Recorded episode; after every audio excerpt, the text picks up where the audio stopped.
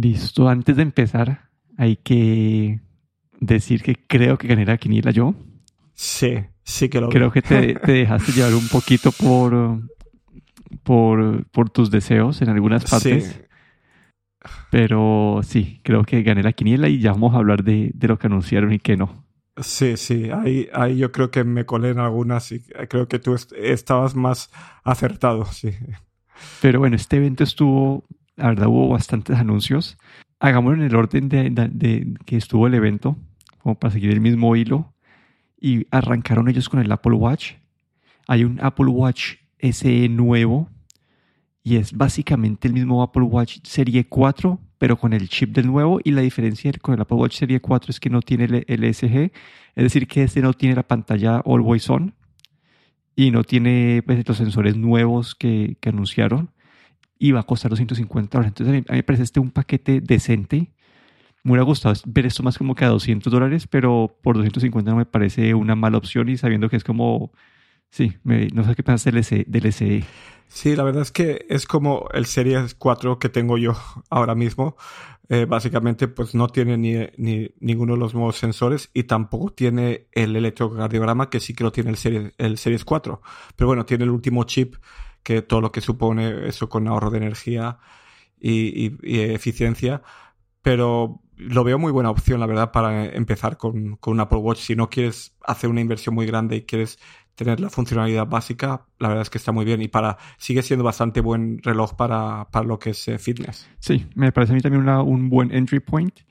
Y después anunciaron el Serie 8 y acá lo nuevo que tiene este comparado al Serie 7 es, eh, tiene el chip este S8 que es una mejora, no, no la cuantifican mucho eh, contra el del año anterior.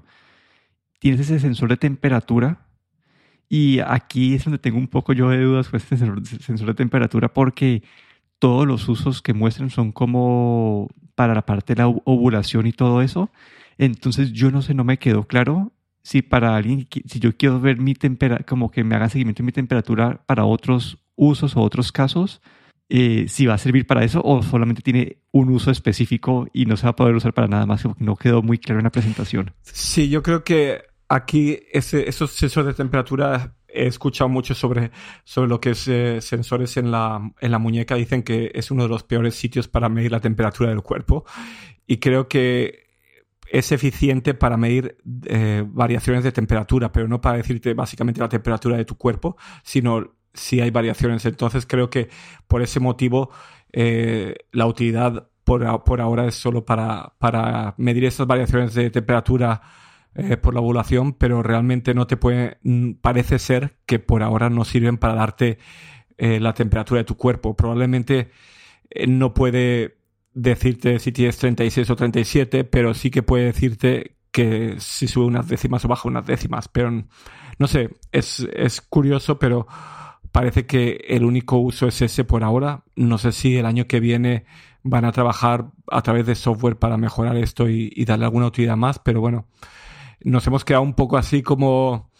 eh, un poco, como diría, con las ganas de algo más, ¿no? Porque ese sensor está ahí, pero por ahora pues no hace para mucha gente o para la mitad de la población pues no tiene ningún uso por ahora. Sí, o, o no, lo, o no lo han dicho si va a funcionar, simplemente que no, no lo pueden promocionar o no sé, o no sé, vamos a ver qué pasa ahí. Y la otra función que tiene, que creo que eso fue común en, en- también con los, con los iPhones, es eso que va a poder detectar eh, cuando estás en un accidente como que como de, de- de carro, de auto, y porque si tiene esos, esos acelerómetros nuevos que pueden aguantar hasta 250 Gs, entonces, y van a poder, como si detectan este, este, pues este, que en un accidente, van a, pueden- van a poder alertar a, pues, a, a pedir ayuda. Y eso, pues, creo que va a ser como, como el de, el de las caídas, que te empieza a sonar y te dice, te- eh, detectamos esto, quieres, como que quieres llamar a, a ayuda, y empieza un countdown, como pues a contar tantos segundos para llamar automáticamente si no lo cancelas. Entonces, no sé, como que esto es el Serie 8. No sé qué, qué pensaste vos del Serie 8 en general. La verdad es que, bueno, hablaron del, del nuevo chip, pero no- como dices tú, no dijeron nada. No sabemos ni cuánto más potente es que el del otro. Mm, Luego lo del, lo de la temperatura que ya hemos comentado, honestamente eh, fue una actualización muy, muy pequeña en, el Series 8. Eh, la parte de detección de, de accidentes, pues, eh, vale, tiene una utilidad en unos momentos muy determinados. Le hicieron mucha propaganda a eso, pero honestamente no es no es la razón por la que uno se compra un reloj, ¿no? Creo yo. Pero bueno, me pareció que quisieron darle un poquito, eh, claro, un poco más de marketing, pero honestamente no fue una actualización muy, muy pequeña. Sí, entonces aquí, aquí para, para alguien que estuvo en el Serie 7, creo que definitivamente no vale la pena actualizar. Y para alguien que está en el Serie 5, eh, que ya tiene el Always On, es un poco complicada, pero para alguien del Series 4 se ve, un, se ve bien. Yo, ahora que lo estamos discutiendo, me, lo estoy dudando un poquito, pero, pero creo que ya cuatro años puede ser un buen momento. Yo tengo, sí, el, Series 4 y la verdad es que em, te hace... Yo creo que con el, con el Series 8 no me han, no me han hecho decidirme todavía, ¿no? Porque el, Series 4 tiene básicamente lo que tiene el SE, incluido el, la parte de electrocardiograma. Y la pantalla siempre encendida, pues eh, puede ser útil. Es, la, única cosa, digamos, que. Y la pantalla un poquito más grande, pero tampoco es una que la pantalla del Series 4 sea pequeña. Pero bueno, Sí, no, ahí, ahí te iba a decir que lo que he escuchado de la gente que, que ha tenido la pantalla Always On es que es imposible devolverse después de tener la Always On. Sí, ahí sí que esa es la, la, parte que, que, tal vez sea más útil, ¿no? Porque sí que hay muchos momentos que me doy cuenta de que, es, de que sí que em, quiero, estoy en el gimnasio, donde sea, y, quiero ver el cronómetro cómo van los segundos y, y no tengo que levantar la, la, muñeca para poder, para que se encienda la pantalla y verlo. Y es, es, puede ser, en algunas situaciones puede ser bastante incómodo. Pero claro, uno se, ya lleva acostumbrado pues cuatro años a, esto y, y, claro, y piensas, puedes continuar, pero bueno, el Series 8 no me ha convencido, pero si entramos a hablar al siguiente... El Ultra sí te convenció. El Ultra me, a, mí me, honestamente, a mí, esto, yo creo que el diseño va a ser un poco amor-odio. Para mí fue amor a primera vista, me encantó el diseño, ese nuevo diseño como digamos más, más resistente, em, con ese, ese cuerpo de, de titanio, con un brillo metálico mate así bastante interesante, ¿no? A veces se ve como un poco más plateado, más dorado, ¿no? Así un diseño muy bonito, empezando por ahí. Pero bueno, eh, podemos hablar un poco más de, la parte del Ultra. Sí, ahí, por, mencionar un poco los cambios, que es, es, es de 49 milímetros el tamaño pues, de, la, de la carcasa, que son, pues es, un, es 10% más grande que el, básicamente que el Serie 8 grande. Es un rediseño parcial, ¿no? Es un rediseño, no es, mantiene la misma filosofía de diseño del, Apple Watch, pero si hacen unos cambios, ajustes para poder tener este, este modelo más como rugged. Sí, es más resistente. Una cosa hay que decir que aunque, aunque sea de 49 milímetros, las bandas de, de, de 44 45 milímetros eh, siguen pudiendo usarse en este, en este reloj. Es decir, todas las bandas de los, de los Apple Watch anteriores del tamaño grande funcionan o se pueden utilizar en este Ultra también, que eso es yo al principio cuando la, hicieron la presentación no estaba muy claro, pero luego ya cuando viendo en la página web eh, ya vimos que, que, sí, que las bandas son reutilizables. Entonces ganas un poco en tamaño, pero tampoco pierdes eh, la parte de reutilizar las bandas. Y creo que también puedo usar las del, las, las del Ultra en el Serie 8 también. Creo que queda una gotitítica salida. Escuché que, que queda una gotitítica salida, pero pues que no lo vas a notar, al menos que estés como mirándolo con microscopio más o menos. Sí, de hecho conozco gente que estaba pensando ya comprar alguna banda del Ultra para utilizarlo en el Series 8. Pero bueno, aparte de este rediseño, pues en esa parte del rediseño le han puesto un par de botones. Eh, pues puesto un botón nuevo a la izquierda que están diseñados para que los pueda usar también como con guantes.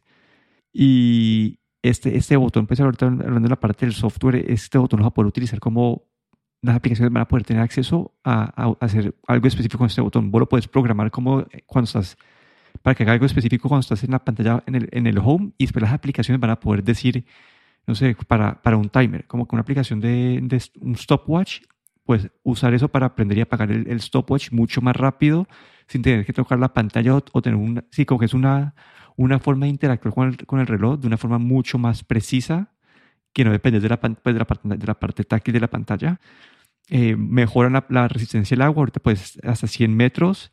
Eh, GPS ya tiene dos antenas diferentes de GPS, que esto ahorita podemos entrar en detalle, que eso me parece a mí súper importante. Eh, la pantalla es más grande, entonces hay más, pues ahí dices, acá le pegué yo en la, en la quiniela, que es unas pantallas, unas caras o unos faces específicos para este reloj que, tienen, que muestran más información. Pantalla mucho más brillante que llega hasta, hasta los 2000 nits. Y no, sé, no sé cómo más. Está, la parte, una, tiene una sirena, un parlante que puede usar como para sirena de emergencia, que suena como hasta como 68 decibeles y que puede llegar hasta 200 metros para una emergencia. Esta parte del seguimiento de waypoints y no sé cómo que al final esto acá es para decir es tienen muchos features y, y acá para, para yo, y después podemos, podemos entrar en detalle, pero yo viendo así en general es me encantaría tener un uso para este reloj porque siento que Apple ha, considerado muchos de esos escenarios específicos como que, el Serie 8 no cubría para un ultramaratonista, para la persona que bucea, para la persona que, que va a escalar, todas estas esas actividades que, que el Serie 8 podía hacer pero no las hacía muy bien, las han considerado en este Ultra. Otro punto que, que nos mencionas, la batería, que básicamente duplica, duplica el, el, el, tamaño, bueno, o las horas de, de, 18 a 36 horas. Sí, eso duplica la batería y va a tener este modo especial que puede durar hasta 60 horas. Entonces, sí, como que Apple ha cogido todos estos escenarios de estas personas eh, que son un poco más, yo este le podría ver el nombre pro porque son como más profesionales en, en ciertos deportes o esto es un poco más extremo y las ha considerado y las han integrado en un paquete bastante atractivo. Y yo cuando, y cuando vi el precio y todo el mundo, pues yo pensaba, 800 pues, dólares es caro, pero si comparas contra el mercado, que son estos Garmin, que cuestan entre 600 a 1000 algo de dólares, no está mal el precio. Entonces, no sé, como que me pareció una, una sorpresa buena y me gustaría a mí tener como una, algo que yo, que yo pudiera utilizar esas funciones específicas para poderlo justificar en mi cabeza yo sé que ya, ya lo justificaste por otra parte, pero. sí, a pero, ver. Pero sí, no sé qué pensaste vos ahí. Después, ahora entramos en, en, más detallitos, pero ¿qué pensaste? A ver, eh, como comenté, el, el, diseño, pues es el diseño más resistente, ¿no? Que, que hace que la corona y el botón estándar sobresalgan un poco más. Esa pantalla completamente plana, con eh, cristal de zafiro para ser más resistente y para ser más fácil de utilizar con guantes, como has comentado. Eh, la verdad es que, claro, tiene muchos, muchos detalles, ¿no? Para esa gente, eh, digamos, ultra, ¿no? De, deportes. Pero bueno, para la persona también del, del, día a día, eh, la primera cosa que llama la atención es la batería, ¿no? Que ya tienes doble horas de baterías. Entonces, si el reloj hasta, hasta ahora, como lo utilizabas, te duraba un día, este básicamente te va a durar dos días. Eso ya es empezando por ahí, ¿no?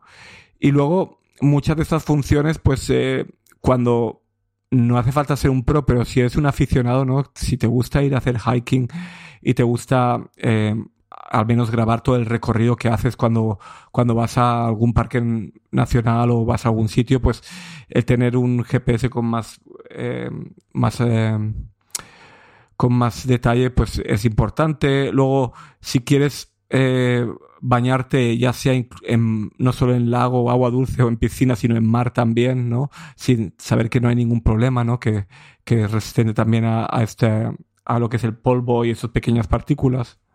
El Serie 8 también tiene, sí. El Serie 8, el Serie 8 tiene, tiene también esa resistencia a, a polvo y a y sumergir hasta 50 metros. Este tiene también la de polvo o, la de arena y hasta 100 metros. El, pero el SE, el ya no llega, no tiene esta, esta IP de esta, esta certificación para el polvo. Sí, entonces no sé cómo decir, sé, como que creo que pensaron todo súper bien, en cosas en el agua puede detectar la, la temperatura, la, eh, la, la, profundidad. Esto del waypoint marking me pareció a mí increíble, que para la gente que está como que explorando, haciendo hiking, puedes ir marcando tus por donde has cruzado, para la gente que no se vaya a perder. Lo que leí, leí en alguna review o en algún pre-review que el, el waypoint, esto de marcar los puntos, en la aplicación Brújula también se puede hacer en el Series 8. Eso no se menciona, pero sí que eh, creo que en, los, en, la lista detallada de, de, características, tanto el Serie 8 como el Serie 8 Ultra, los dos tienen esta parte de waypoint, de, de, marcar puntos. Pero claro, no, no se hizo mucho hincapié en el Serie 8, obviamente, y se hizo en el Ultra. Y aquí eh, creo que uno importante mencionar que mencionaste vos ahorita fue la parte del GPS, que tiene esas dos tecnologías. Y aquí yo conozco gente que ha corrido pues, la media maratón acá y es entre edificios y es gente que tiene, que tiene pues, los Garmin, no tiene los Garmin de mil dólares, pero tiene los Garmin de 500 dólares. Y el reloj, pues, y cuando están corriendo y llevan, no sé, llevan, eh, el reloj de marca, no sé, 21, 21 kilómetros y, y, y, todavía no, no ven la meta. Y después ves la, la aplicación, el mapa de la aplicación eh, después de la que terminan de correr y es porque el, GPS se perdió y pensó que se fueron por otra, un, pues se iban por como una ruta diferente y contaba pues más, más distancia. Entonces, yo siento que esta parte de GPS puede agregar bastante valor, no, no solamente para los super profesionales, pero para alguien que, que en verdad quiere medir la distancia bien, cuando estás dentro de una ciudad, puede ser súper útil y eso lo menciona esa parte, ¿no? que los edificios y todo eso. Entonces, esa parte me pareció atractiva. A mí, hay dos cosas, como que si esto fuera un poquito más pequeño, porque para mí, ya, para, para mi muñeca creo que 49 es demasiado grande, pero a mí el diseño también me gustó. Y si, si tuviera como, si yo hiciera algo, cualquiera de esas cosas que le pudiera sacar, me lo justificaría, pero no lo puedo justificar. Pero, pero muy atractivo, pues por todo la, el pensamiento en el diseño que le han metido. Sí, la verdad es que yo, es, em, bueno, estoy medio justificándolo, no sé al final lo que voy a hacer. Por lo menos está pedido por ahora. Y, y la verdad es que ya por la batería, eh, bueno, es, es, interesante tener doble batería. Luego hay que decir que la versión de el Ultra tiene GPS y celular a la vez. Mm, y si realmente comparas el Ultra con GPS y celular con el, el Series 8 el que es de metal, el que no es de aluminio, el que es de, de acero inoxidable, sí, de acero inoxidable, con GPS y celular, la diferencia es casi mínima de precio. Son 50 dólares, creo. Y ahí en el, en el Ultra tienes doble de batería y todas las demás cosas. Esa, esa, forma de pensar no la había y ahí sí 100% de acuerdo, como que ahí sí es fácil de, de hacer De justificar, sí. Pero bueno, pero claro, si, si no utilizas la versión, si no utilizas el, la parte de celular, eh, pues entonces ya, bueno, ya te estás ahorrando ya 150, 200 dólares y ya, bueno, y si te vas al aluminio ya básicamente es la mitad de precio, pero bueno. Eh, a ver, a ver, y si vas al tamaño pequeño aún más barato todavía, pero bueno, uh, yo todavía estoy en ese proceso de pensar un poco y, y bueno, a ver, a ver cómo, cómo bueno, otra parte, la siguiente parte que hablaron fueron los AirPods Pro. Sacaron los AirPods Pro 2. Estos dos van a costar los mismos 250 dólares. que hay de nuevo? Tienen un chip eh, mejorado que permite tener mejor cancelación de ruido. Algo, y una función nueva es que va a tener esta parte ah, de cancelación como de ruido, como que se va adaptando. Es decir, tener modo transparencia y pasas por un lado que tiene un ruido muy alto en vez de que de ese sonido sea transparente, lo van a atenuar un poco. Eh, me dicen que mejoraron también la calidad de los, pues, de los parlantes en sí. Eh, mejoraron la batería, que ya básicamente son 30% más de batería. Mejoraron también eh, la, la, cajita aquí a fondo. Creo que eso fue lo que me ayudó a ganarte la quiniela también. Y es que la cajita va a estar integrada pues, al Find My Network. Tiene unos parlanticos para hacer ruido si, si la perdés puedes cargarla con el cargador del Apple Watch, que eso me parece a mí una, algo súper bueno para cuando uno está viajando. Y, y tiene un, un lugar para, para ponerle una cuerdita si uno quiere amarrarla. Y acá la parte donde más me salta a mí que quiero discutir y pelear con vos es la parte de el, los controles de volumen que van a estar en, van a estar en los palitos, que van a, ser, van a tener una parte pues, medio táctil y con eso va a poder vos mover hacia arriba y hacia abajo el volumen, que en este momento depende o del Apple Watch o de Siri o usar el, el, el celular. Entonces, pero a mí me da miedo que, que digamos, si vos vas a querer ir a, a, a, poner modo transparencia, sin, sin culpa toques como que eso y después se te sube y se te baja el volumen, no sé, me da, no sé qué, no sé qué tan buenos hacer esos controles.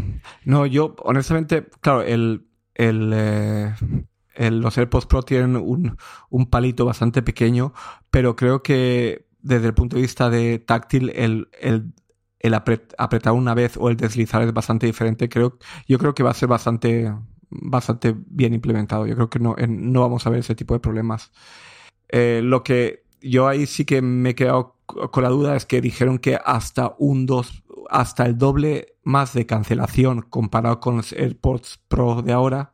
Y claro, ahí habrá que ver las reviews, ¿no? Eso hay que esperar las reseñas porque hasta que no veamos reseñas que realmente lo comparan en diferentes situaciones no vamos a saber eh, cuán mejores son. Y, yo creo que mm, esto incluso desde el punto de vista de, de, los pedidos, he visto que todavía los AirPods Pro 2 los puedes pedir y llegan casi en el, casi en el, día de que salen al mercado, porque yo creo que la gente está esperándose para ver si vale la pena eh, actualizar los AirPods Pro o no, porque claro, 250 eh, dólares en Estados Unidos, 299 euros en Europa. Eh, es para pensarse, ¿no? Por un, un, si ya tienes los Pro, ¿no? Cuán mejores son para, para volver a gastar otra vez 300 euros en, en los auriculares, ¿no? Sí, ahí toca esperar las reseñas a ver qué tan, qué tan buenos en verdad son estos. Sí, son, es, una, es, es, una, es un cambio interactivo, ¿no? No, no, es, no, es, algo, no es algo revolucionario este, esos cambios. Otra cosa que me llamó la atención también eh, fue que, bueno, le, le pusieron este, este, este pequeño, para poder conectar eh, estas eh, tiras, ¿cómo se dice? Estos, ponerle, poner accesorios, accesorios, acce, zar tu, tu AirPods, tus AirPods ahora poniéndoles la cuerdecita. Eso me pareció interesante. De hecho, miré y parece que de serie no viene ninguna cuerdecita, pero ya hay un montón de marcas que están sacando cuerdecitas para, para los AirPods Pro 2. Y luego que carga también con el, con el cargador del Apple Watch. Y aquí es donde hay algo que a mí me ha, me ha dejado un poco como eh, decepcionado en el, en el Apple Watch y es que no se pueda cargar con el MagSafe. Es decir, que necesites todavía un cargador especial para el Apple Watch. Eso no sé si, si se podría haber hecho porque básicamente es el mismo estándar, porque o estamos viendo que es muy parecido porque los, eh, los eh, nuevos las nuevas cajas de AirPods Pro 2 pueden cargarse también con el Apple Watch. ¿Por qué no podemos cargar el Apple Watch con el MagSafe. Pero bueno, ahí me he quedado, me he quedado un poco con esa decepcionado. Pero bueno, para los AirPods Pro la verdad es que es una ventaja el poder, el, el poder cargarlos ahora también con el, em, con este, con el del reloj. Que la verdad es que no viene nunca mal, ¿no? Y además se cargan, eh, creo que no necesitan tanta energía para cargarse, ¿no? Entonces ha sido una buena actualización esa parte. Sí, ahí no, no mucho, pero bueno, saltemos al iPhone, que acá hay algo, hay unos aspectos interesantes. Eh, lo primero, el iPhone 14 mini no existe. Eh, van a seguir vendiendo el, van a seguir vendiendo el 13 mini, que dado los cambios que hubo en el 14 no me parece pues tan mala, tan mal paquete, sabiendo pues que el precio va, a estar en 600 dólares. Eh, ¿qué, ¿qué, tuvieron aquí eh, en, el, en la 14? Sacaron el 14 Plus, que es la versión más grande, es el mismo tamaño, pues de las 6.7 pulgadas. Van a costar 800 dólares el 14, 800, eh, 900 el, el 14 Plus. Mantienen el procesador del año pasado, de los Pro. El año pasado había una mini diferencia entre los Pro y los normales, y era que uno tenía un core más de la parte de GPU y van a tener el de, van a tener de los Pro, pero es una diferencia mínima y, y, dicen que mejoraron, pues las, dos cámaras que tienen las mejoraron un poquito, las mejoraron un poquito. Entonces, la verdad, esto, si alguien está en el 13, pues no se justifica una actualización.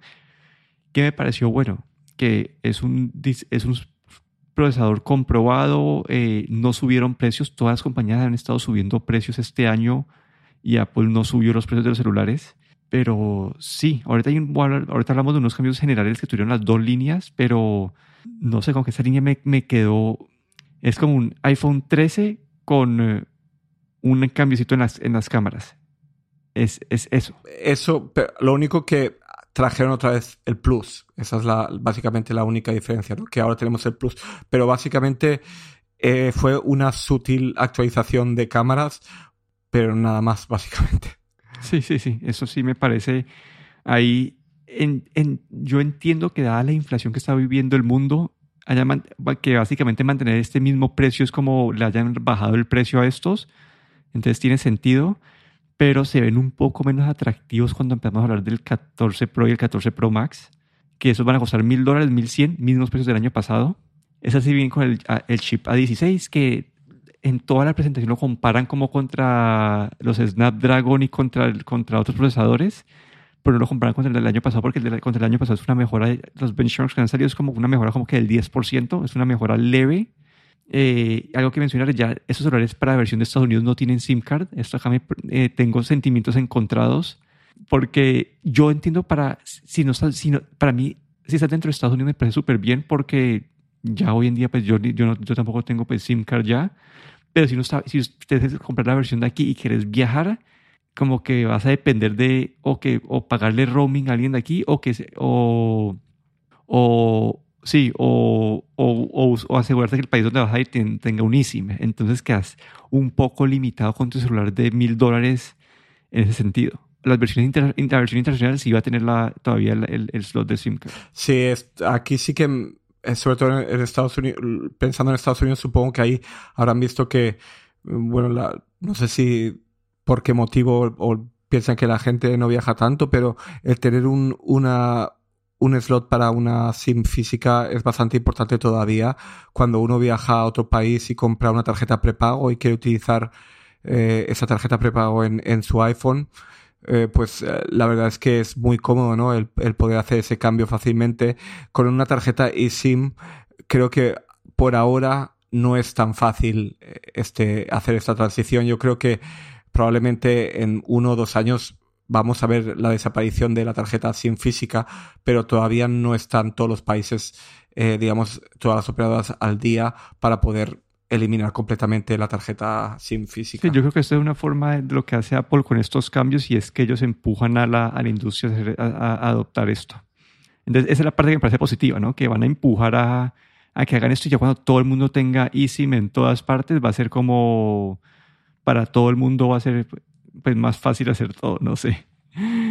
Eh, ¿Qué más tiene nuevo? Eh, la parte, no sé, si acá, bueno, voy a, mencionar otros, otros modos así eh, menos importantes. Es, tiene esa conexión satelital, lo de las estrellas, yo creo que era parte de Far Out, era esto que vas a poder mandar mensajes de emergencia.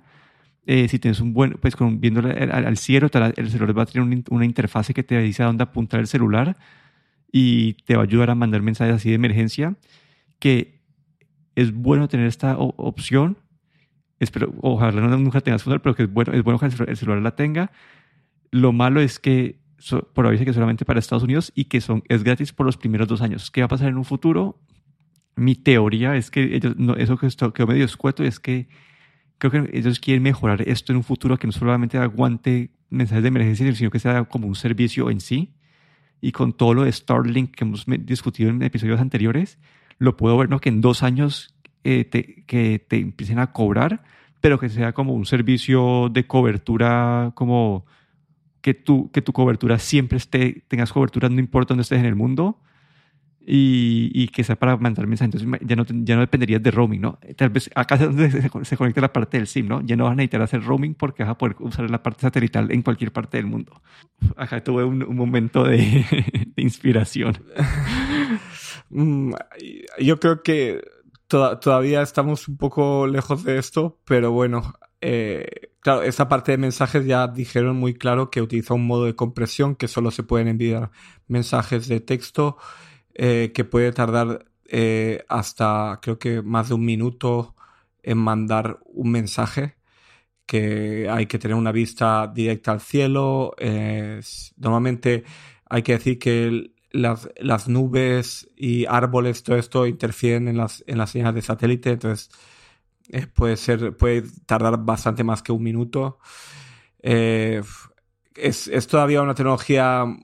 Me, me, llamó la atención a mí, porque yo había dicho que no, no pensaba, pero me llamó la atención que Apple se, se mandase con una tecnología que está tan, tan todavía en pañales, ¿no?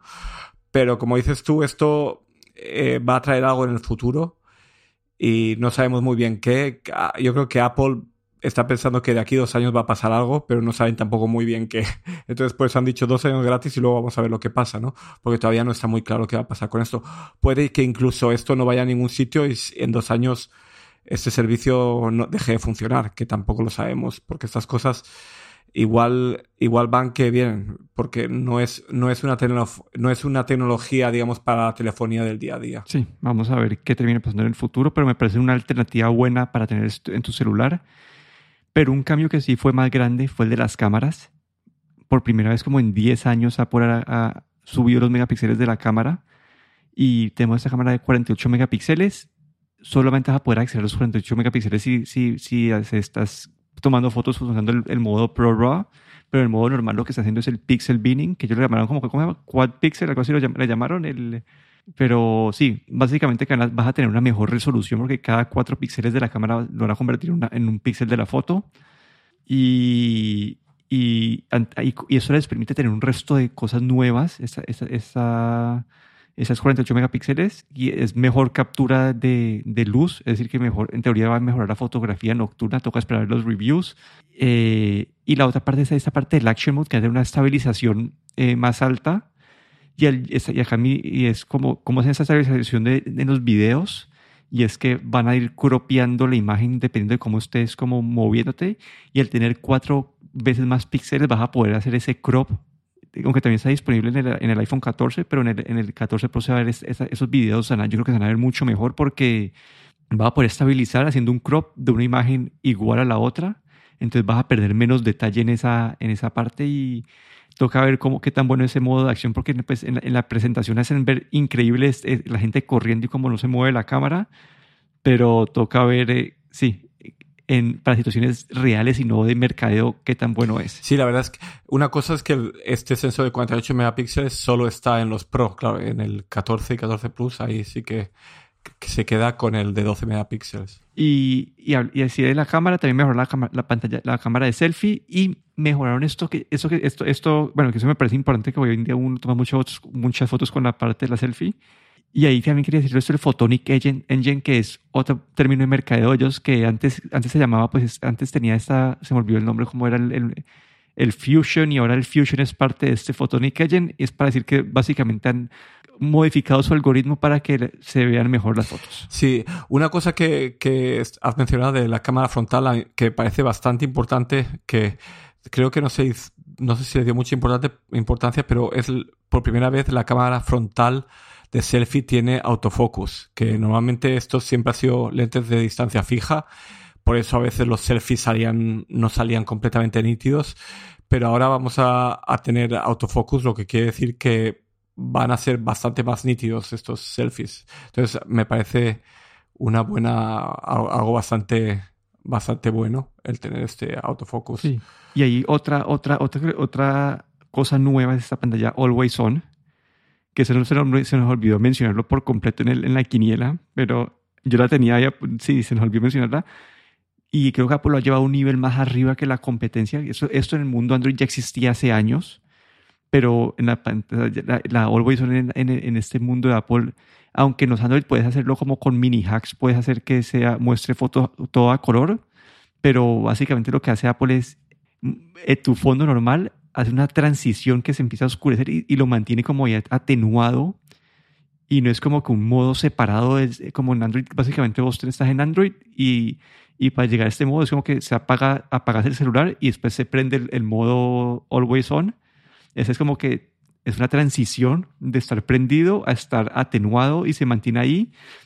Y para la gente que tiene fotos en la pantalla y le gusta mostrarlo, pues va a ser una, un modo interesante para tener. Sí, la verdad es que eh, esto, bueno, llega solo a los Pro, pero me parece bastante que finalmente, bastante bueno que finalmente tengamos esta pantalla siempre encendida. Si es de los que pones el teléfono con la pantalla hacia arriba, pues bastante útil. Si es de los que pones el teléfono con la pantalla hacia abajo, no te va a servir para mucho. Pero bueno, supongo que también esto quiere decir también la puedes, lo puedes, se podrá desactivar probablemente esto.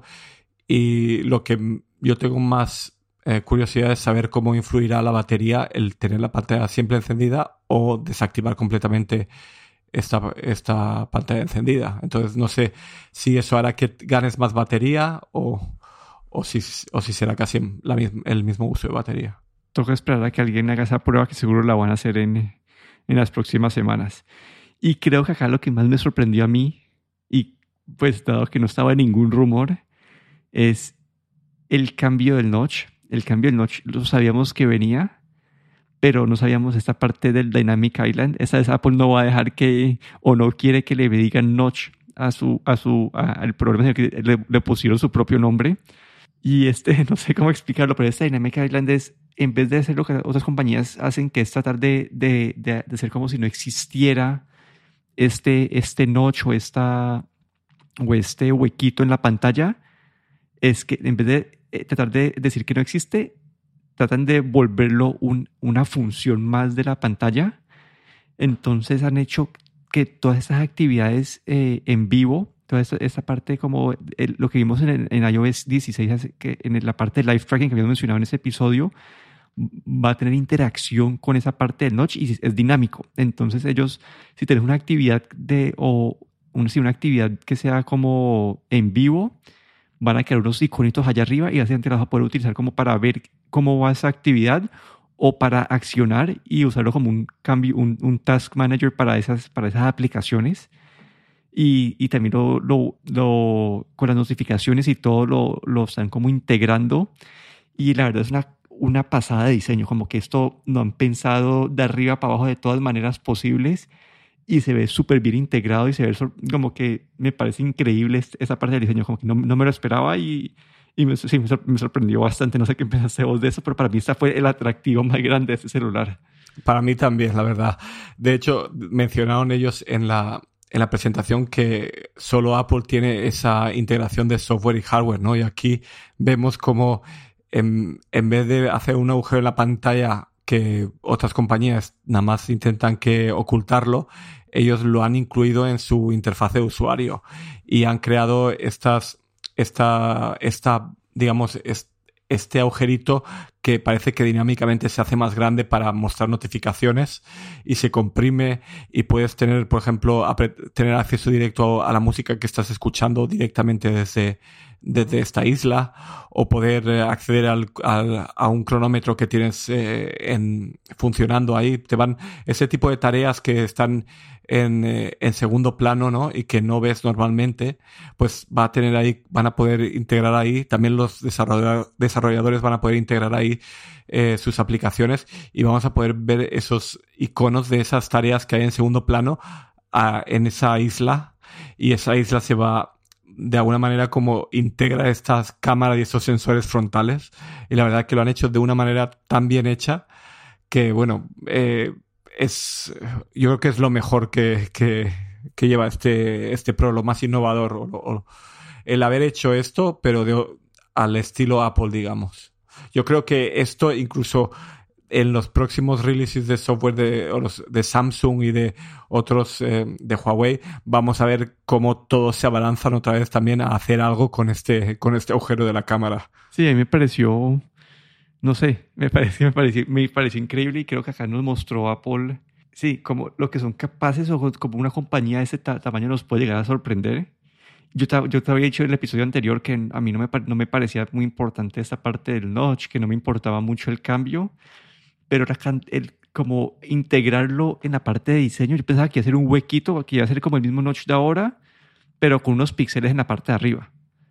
Pero el, darle una utilidad extra, mostrar el timer en vivo me parece, no sé, como que sí, esa, esa cantidad de pensada o que le hicieron me pareció, acá me estoy como poniendo las manos en la cabeza porque no me lo esperaba para nada.